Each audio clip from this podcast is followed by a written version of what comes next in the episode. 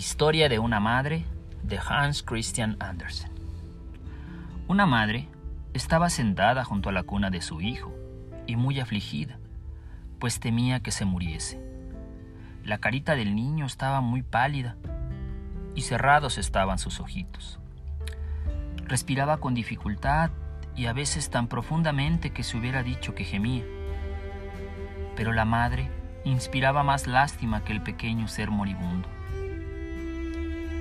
Hete aquí que llaman y entra un pobre hombre, muy viejo, envuelto en un gran piel de caballo, que abrigaba mucho, como convenía, pues el invierno era muy crudo.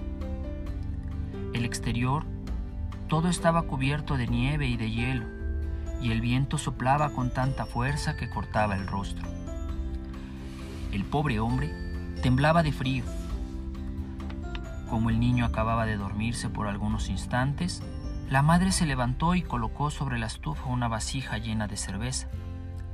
Era para calentar al viejo. Se sentó éste y se puso a mecer al niño. La madre cogió una silla desvencijada y se sentó a su lado. Contemplaba a su hijo que respiraba más ruidosamente. Había cogido su manecita. ¿No es verdad que crees también que lo conservaré? Dios no me lo llevará. Y el buen hombre era la muerte. Hizo un signo singular con la cabeza, que podía significar tanto que sí como que no. La madre bajó los ojos hacia la tierra. Gruesas lágrimas corrían por sus mejillas. Se sintió la cabeza pesada. Hacía tres días y tres noches que no había pegado los ojos. Cabeció un momento, un solo minuto. Luego se despertó sobresaltada, temblando de frío. ¿Qué sucede? exclamó echando a su alrededor miradas extraviadas. El anciano se había ido. El niño no estaba en la cuna. Se lo había llevado el viejo. En el rincón, el antiguo reloj metía un gran ruido. Sus ruedas rechinaban, el peso de plomo vino al suelo y ¡pa! Y nada se movió. El reloj estaba parado. La pobre madre se precipitó fuera de la casa, gritando en pos de su hijo. Fuera sobre la nieve, estaba sentada una mujer vestida con largos hábitos negros. La muerte ha entrado a tu casa, dijo. La he visto salir corriendo llevándose a tu hijo. Va más deprisa que el viento y nunca devuelve lo que ha cogido. Dime solo en qué dirección se ha ido, dijo la madre. Te lo suplico, dímelo y la encontraré. Sé el camino que ha tomado, respondió la mujer vestida de negro. Pero antes de que te lo enseñe, es preciso que me hagas oír todas las canciones que cantabas a tu hijo. Me gustan, me gusta tu voz.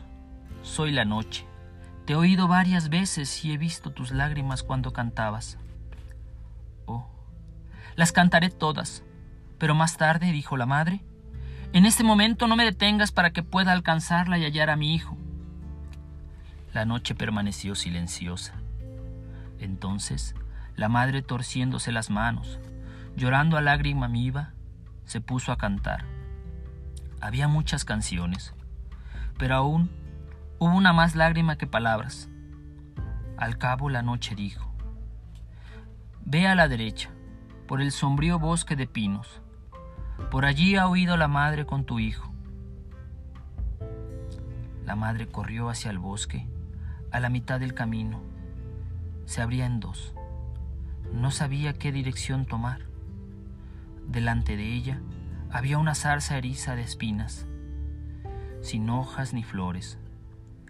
Era en invierno y grandes témpanos colgaban de sus ramas. ¿No has visto a la muerte que se lleva a mi hijo? le preguntó la madre. Sí, respondió la zarza. Pero no indicaré el camino, sino a condición de que me calientes antes en tu seno. Me hielo sin remedio, me vuelvo de hielo. Y la madre estrechó a la zarza contra su corazón para deshelarla. Las espinas penetraron en su carne, su sangre corrió a gloretones. Pero la zarza echó hojas frescas y verdes y se cubrió de flores en aquella fría noche de invierno, gracias al calenturiento ardor que hay en el seno de una madre. Y la zarza le dijo el camino que debía seguir. Llegó a orillas de un gran lago, donde no había puente ni barca. No estaba bastante helado para que fuese posible pasar a pie sin hundirse y era muy profundo. Y sin embargo, tenía que pasar si quería hallar a su hijo. En el delirio de su amor se arrojó al suelo para ver si podía beberse todo el agua del lago. Era imposible, pero pensaba que, por piedad, Dios haría tal vez un milagro. No, eso no sucederá, dijo el lago. Sé razonable y veamos si podemos entendernos amistosamente. Me gusta ver perlas en el fondo de mis aguas y tus ojos son de un tornasol más hermoso que el de las perlas más preciadas. Si quieres que a fuerza de llorar se deshaguen de tu rostro, te llevaré hacia el gran invernadero que se alza en mi otra orilla. Ese invernadero es la morada de la muerte, y allí cultiva sus árboles y flores. Cada uno es la vida de un ser humano. Oh, ¿qué no daría por recobrar a mi hijo? dijo la madre. ¿Quién habría creído que podría llorar aún? Pero lloró más amargamente que nunca y sus ojos se escaparon de sus órbitas y cayeron al fondo del lago. Se volvieron dos perlas como ninguna reina había poseído otras. El lago la levantó entonces como si hubiera estado en un columpio, y con un solo movimiento de ondulación la llevó a la otra orilla, donde se alzaba un edificio maravilloso, más largo que una legua. De lejos no se sabía si era una montaña con grutas y bosques o una construcción de arte. Pero la pobre no podía ver nada. Había dado sus ojos. Como reconoceré ahora la muerte que me ha recobado mi hijo? dijo en alta voz en su desesperación. No ha llegado yo todavía, le dijo una buena vieja que iba de acá para allá, vigilando el invernadero y cuidando las plantas. ¿Cómo has dado con el camino para llegar aquí? ¿Quién te ha ayudado? Dios me ha socorrido, respondió. Es, misericordioso. ¿Tú también tendrás piedad de mí? Dime en dónde podré hallar a mi adorado hijo. No le conozco, dijo la anciana. Y tú eres ciega. Hay aquí muchas flores, plantas y árboles que se han secado hasta la noche. La muerte va a venir dentro de un momento para sacarlas del invernadero. Porque, sin duda, sabes que todo ser humano tiene aquí un árbol, una flor que representa su vida, su carácter y que muere con él. Al verlos, se tomarían por vegetales ordinarios, pero cuando se tocan, se sienten las pulsaciones de un corazón. Guíate por eso Tal vez reconozca los latidos del corazón de tu hijo. ¿Y qué me darás si te enseño lo que debe lo que se debe hacer luego? Nada más tengo que darte, dijo la madre con tristeza. Pero iré a buscarte hasta el fin del mundo aquello que, me que te plazca. Fuera de aquí no tengo necesidad de nada, respondió la anciana. Dame tus largos cabellos negros. Son hermosos y me agradan.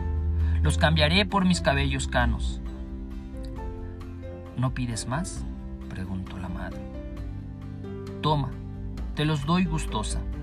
Y se cortó el magnífico cabello y recibió, en cambio, los cabellos blancos y cortos de la anciana. Esta la tomó de la mano y entraron en el gran invernadero, donde crecía una vegetación maravillosa. Bajo campanas de cristal se veían delicados jacintos y al lado grandes claveres vulgares.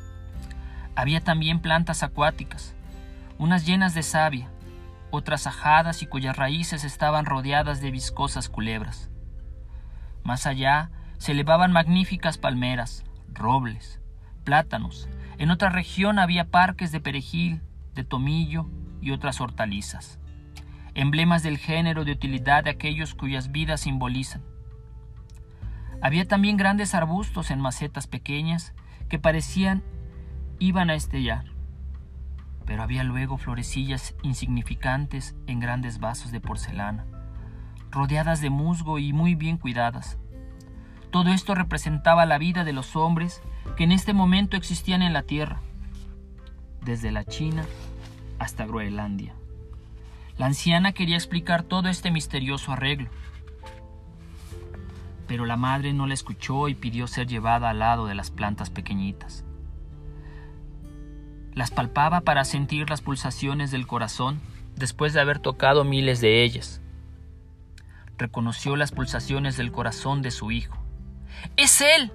exclamó, extendiendo la mano hacia un pequeño azafrán que inclinado hacia un lado parecía medio mustio.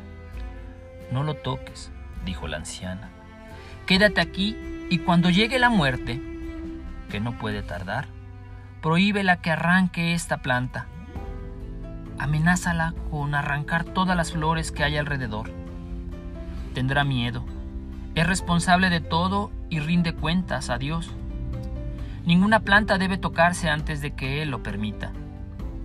En este momento se sintió un viento glacial y la madre adivinó que era la muerte que se acercaba.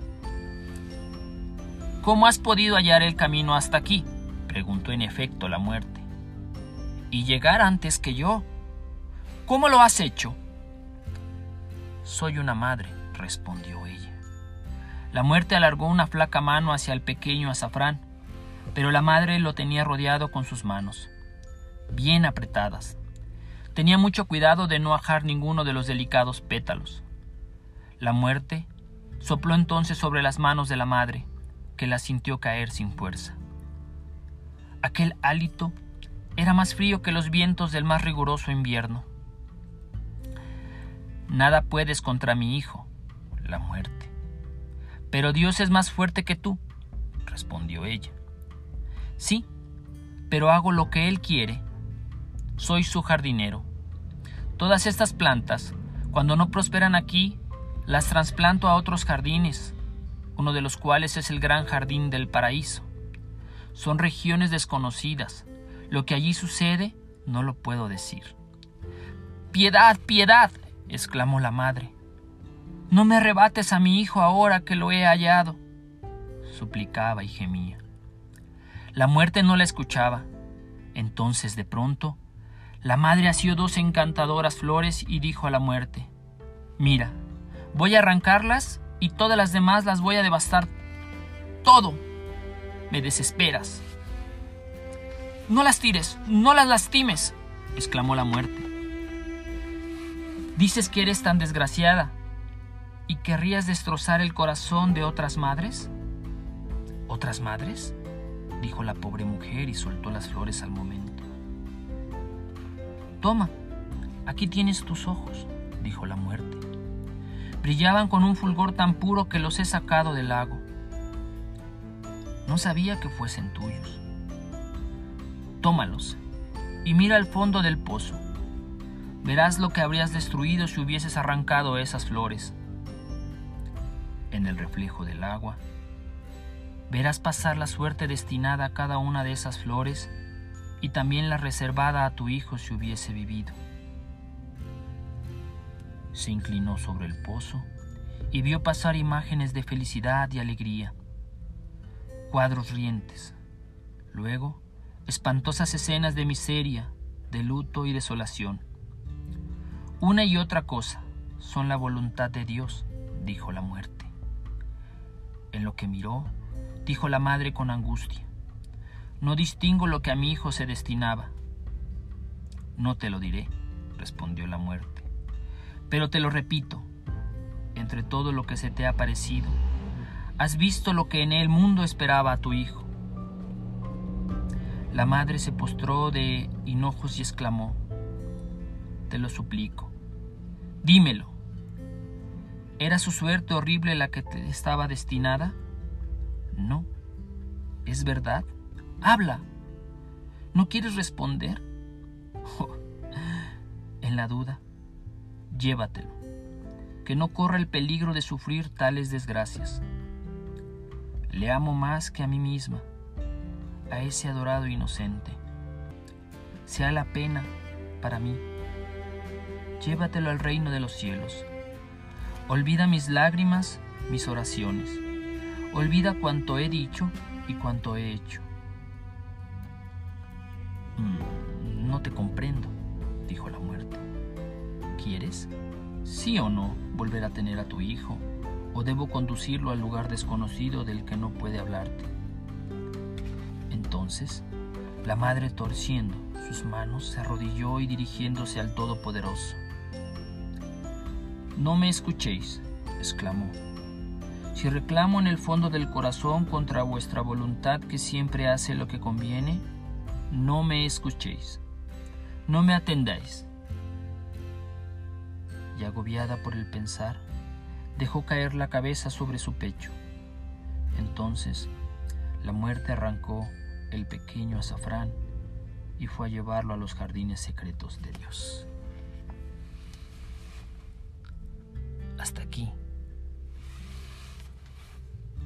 Este breve pero interesante cuento y conmovedor.